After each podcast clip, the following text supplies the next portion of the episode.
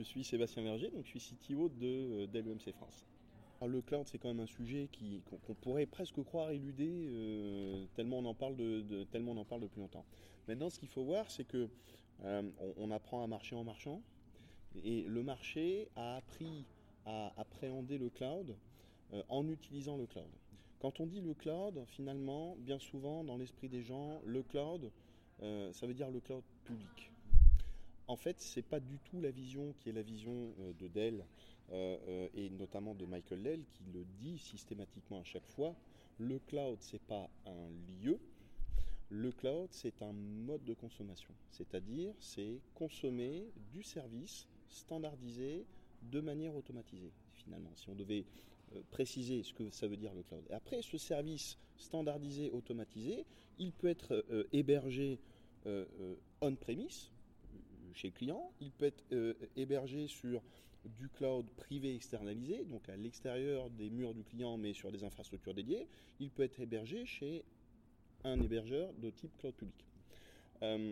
et, et d'ailleurs, ce n'est pas un hébergeur, c'est de multiples hébergeurs, parce que finalement, parmi les enseignements des quelques dernières années, euh, petit 1, euh, euh, on est tous aujourd'hui, la plupart des clients sont aujourd'hui par définition multi-cloud.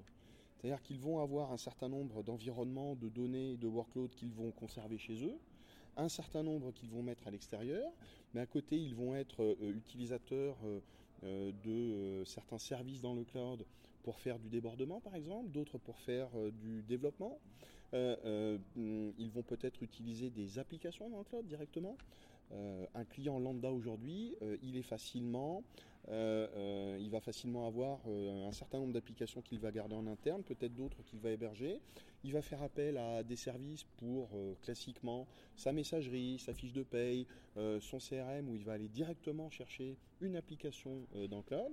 Et puis il va peut-être aussi utiliser du cloud, du cloud public. Donc finalement aujourd'hui, euh, c'est pas le cloud, c'est le multi-cloud.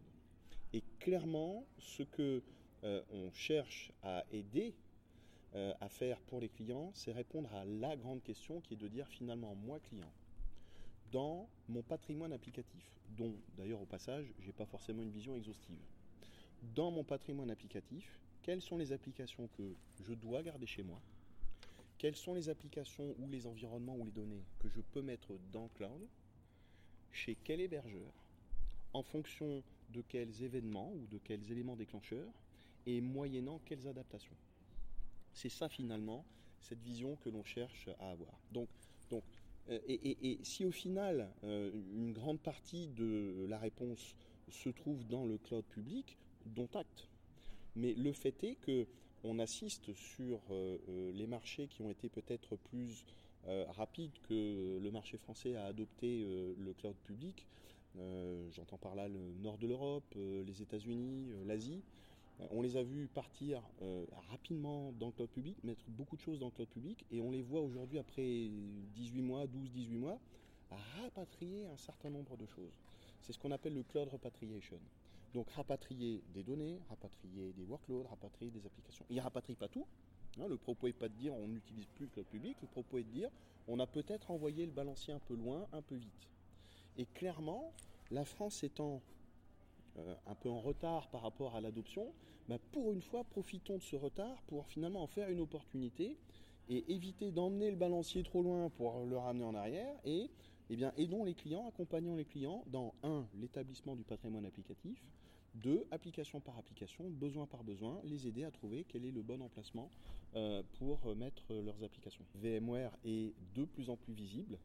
Euh, on voit finalement un vrai rapprochement, c'est-à-dire que la vision de Michael Dell, la vision de Dell Technologies, on le sait depuis toujours, euh, elle s'appuie massivement sur VMware, d'une part par les capacités de, de, virtualisation serveur, réseau, stockage, mais aussi et surtout par la capacité d'automatisation et de gestion globale qu'a su développer VMware. Et c'est vrai, que euh, VMware est très visible, beaucoup plus qu'il ne l'a jamais été, et, c'est une très bonne chose.